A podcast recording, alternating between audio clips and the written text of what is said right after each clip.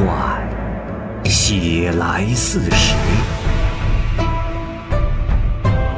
时有其人，传有其事。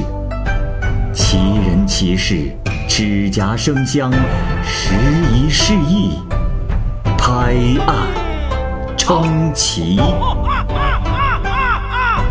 欢迎收听《蚂蚁晒尔》系列节目之《白话唐宋传奇》，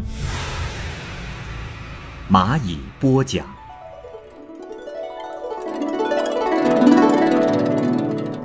赵旭，原著作者陈少。天水郡人赵旭，从小呢耿直好学，长得很漂亮，善于清谈。学习黄帝老子的道家学说。家住在广陵，曾经独自修建了一处僻静的住所，只有两个奴仆在身边侍候着。曾经啊，梦见过一个女子，身穿青色的衣服，在窗下嬉戏挑逗他。等到他醒来之后，感觉到非常的奇怪，他呢就祷告说：“啊，在下赵旭。”不知上仙是何人物，可否现身一见？还请上仙赐予祥瑞之兆啊！到了半夜啊，就忽然听到窗外有轻微的笑声。赵旭知道此人就是神仙，就又向他祷告。这时窗外的人就说：“赵公子有礼，我是天上的仙女，听说。”您积累清净淳朴的道德，又希望有人白日黑夜的陪伴，故此前来。赵旭啊，很是惊喜，就穿上了衣服起来说：“哦，小生有礼。以前曾听说楚怀王会巫山神女的梦境，还有萧石与秦弄玉的玉合，还以为是前人杜撰，如今才知道是真有其事啊。”呃，仙女忽然降临，小生万分惊喜，于是就点上了灯，擦净了坐席，请神女进来。忽然，全室充满了特殊的香气。只见有一个女子，年龄约十四五岁，容貌绝代，身穿着六珠雾绡之衣，脚蹬五色连纹之鞋，掀开了门帘进来。赵旭拜了两拜，仙女笑着说。啊，公子有礼。我乃是天上的玉女，久居上界清净宫，忧思阻绝，位居最末品级，因而时常有世俗之念。我的烦心被天地所知，于是罚我到人间，随我的心意婚配。恰巧就碰到了赵公子，因为公子气质清虚。体察洞悉清净无为之道，有幸听到公子祷告，故愿同公子在一起。赵旭说：“小生的身躯寿命短暂的如同浮游一般，只是在这人间苟延片刻罢了。不料仙女肯来嫉妒于我，我又哪里敢产生世俗的情怀呀？”仙女笑着说：“公子前世有道。”按古相，应当成仙。然而你已经名在金阁，我们相当于萧史在红楼上吹洞箫，上元夫人在空中奏云鳌。这里有两个典故：萧史吹洞箫呢，其实是说春秋时的萧史啊，善于吹箫。秦穆公呢，把女儿秦弄玉就嫁给了他，给他们筑凤台，让他们居住。有一天晚上。吹箫引来了凤凰，二人呢就乘鹤升天，成为了仙人。第二个典故，云鳌其实指的是管弦乐器。云鳌呢是云林之鳌，神话故事中的仙人上元夫人啊，在西王母的宴席间，曾经弹奏过这种优美动听的音乐。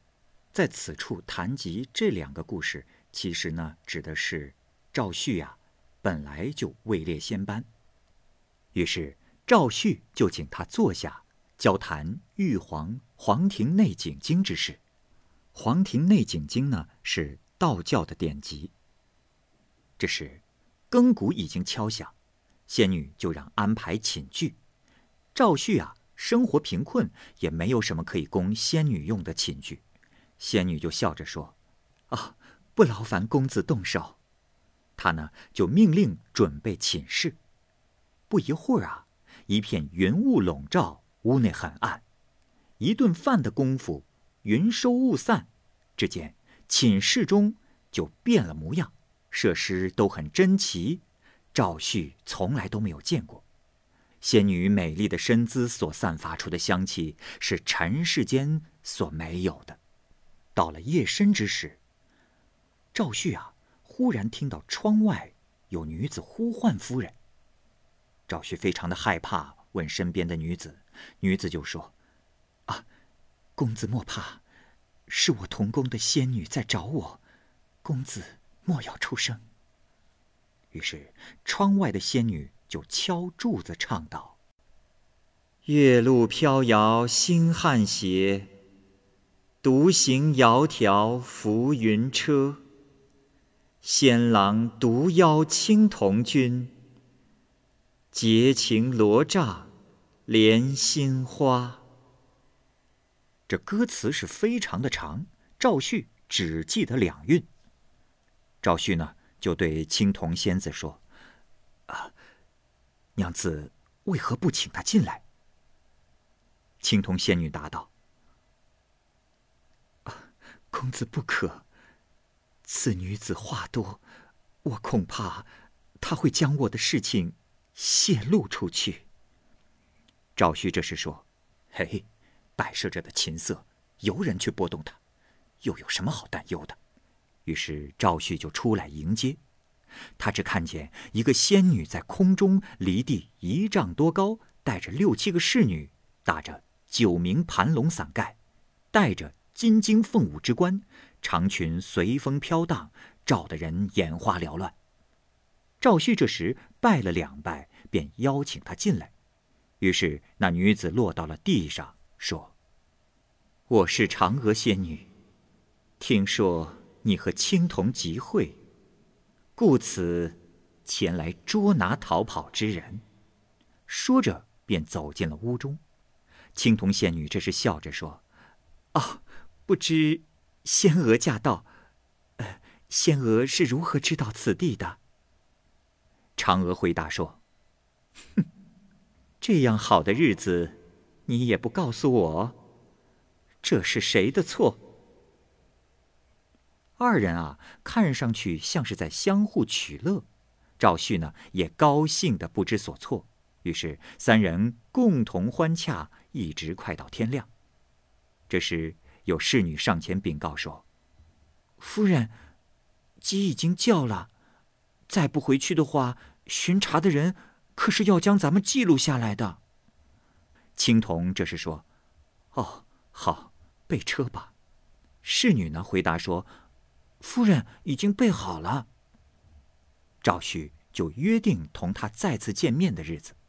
青铜仙女说：“公子千万不要告诉世人，我自然不会抛弃你。”等出了门，又有五色云霞的车子两辆悬浮在空中。于是，这两位仙女各自登车，同赵旭告别。不一会儿。风神飒然吹来了一阵风，车子就凌空而起，远远的消失在了空中。赵旭啊，没有想到会有如此的奇遇，这心中是非常的高兴。他洒扫屋室，焚烧冥香，谢绝与其他人的来往，推掉一切的事物，就整天的待在家中等着。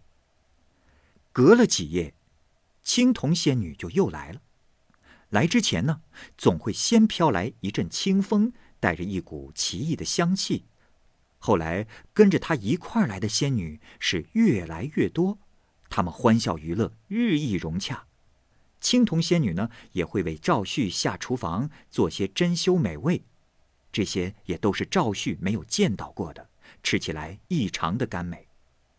这赵旭每吃一次啊，都会有一种感觉，就是十几天不饿。而且觉得身轻气爽。后来赵旭向青铜仙女祈求长生不老之术，青铜仙女就授给他了秘诀。这内容大体同葛洪的《抱朴子》那篇当中的修行方法差不多。赵旭因为精诚所至有所感悟，青铜仙女呢又为赵旭召来了天官乐队，仙妓们就在屋檐边奏乐而不下来。青铜仙女对赵旭说：“公子，你还没有位列仙班，不够享受天乐的资格，故此他们不能下来。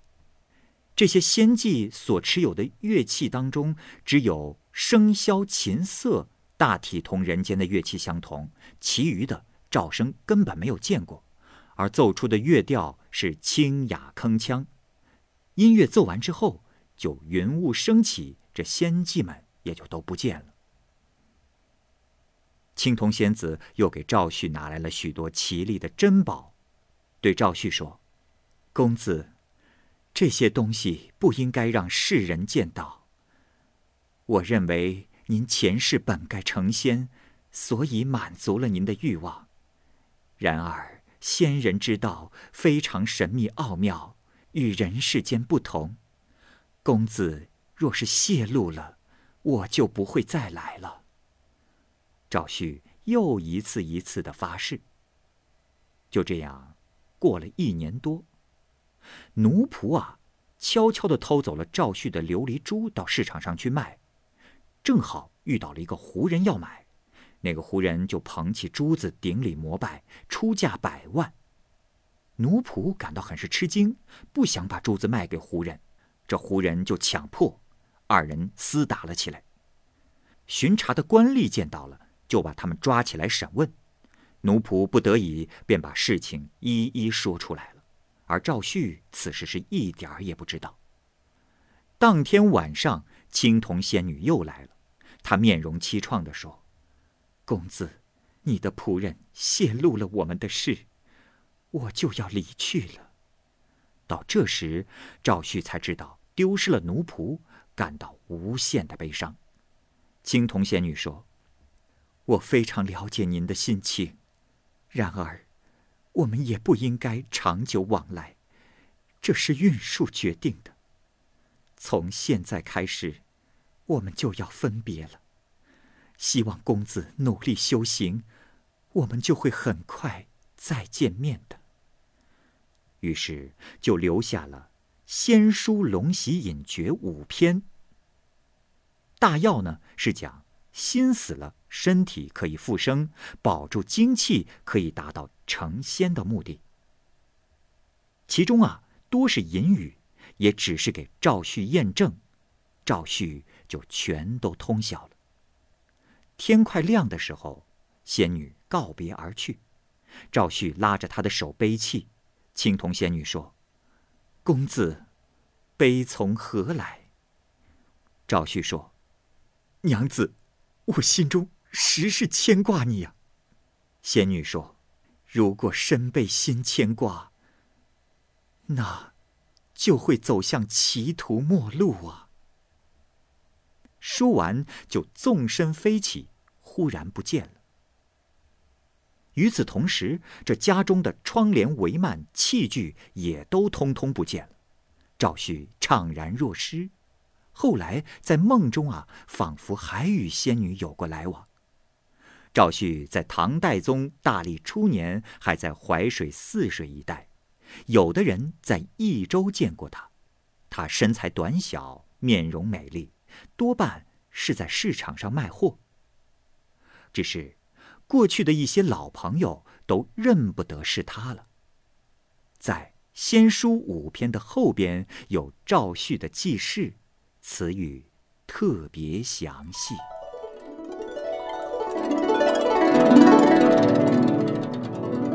王基新，唐玄宗李隆基南逃。朝中的各部门的官员也都跟随着皇帝逃跑。翰林待诏中最喜欢下棋的人叫做王基新，也跟随在里边。蜀地的道路异常的狭窄，队伍每次休息和住宿都在沿路的游艇或者老百姓的家里。但是好的地方呢，大多都被官儿大的或者有权有势的人给抢先占据了。王继新呢，没有住宿的地方，于是就沿着小溪走了很远，住在山里一个孤独的老妈妈家中。这户人家里啊，只有媳妇和婆婆两个人，家里关着门，也只是供给她水和火。这天天刚黑。媳妇和婆婆就关上了门，准备休息。王吉新在屋檐下栖身，可是夜很深了，也睡不着觉。就忽然呢，听到屋内的婆婆对媳妇说：“哎，这么好的夜晚，也没什么可助兴的。哎，我说媳妇啊，咱们俩下一盘围棋如何？”媳妇说。啊听婆婆的就是了。王继新呀，感到很奇怪，屋里没有灯烛，这婆媳俩呢，分别住在东西两个屋子里，这可怎么下棋呢？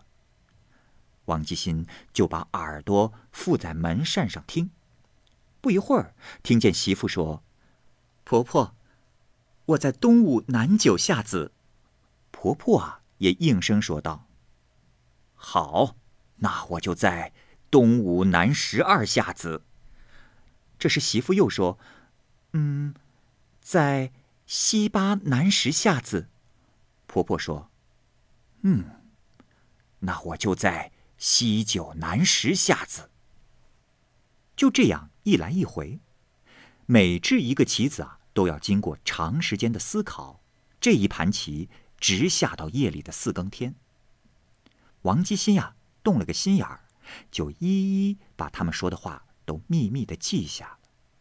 当下到第三十六手的时候，就忽然听到婆婆说：“ 媳妇，你又败了，我剩了九个子呀。”这媳妇呢，也认为自己败了。天刚亮，王吉新就起来，穿戴整齐，向老妈妈请教下棋之法。老妈妈说。好，那你就随自己的意思，先在棋盘上放棋子吧。王吉新呢，就拿出布袋中的棋盘，尽自己平生的能力来布棋局。还没有布到十几个子，这老妈妈就回过头去对儿媳妇说：“媳妇，你来看看，此人倒是可以教他些平常的方法。”儿媳妇就听了婆婆的指示，给她攻守杀夺、救应防御之法。她讲的内容非常的简略。王基新啊，还想再让那媳妇说的详细一些，这老妈妈就笑着说：“嗨，官人如此贪心，这些招法足可以使你在人间无敌了呀。”王基新不好意思。到了该走的时间，他呢就？衷心的谢过了这婆媳二人，告辞了。可是当他走出了十几步远之后，回头再看看这个村舍，房屋大门已经全都不见了。从那以后，王继新的棋艺就高的无人能和他相比。他按照秘密记下来的婆媳下棋的路数下棋，竭心尽力的研究那婆婆是怎样获得九平之胜的。可是，始终没有研究出来。王吉新因此给这种棋起了个名字，叫做“邓艾开蜀式”。一直到今天，这种棋谱还存在，但是世上的人终究没有能解开九平之胜的棋局之谜的。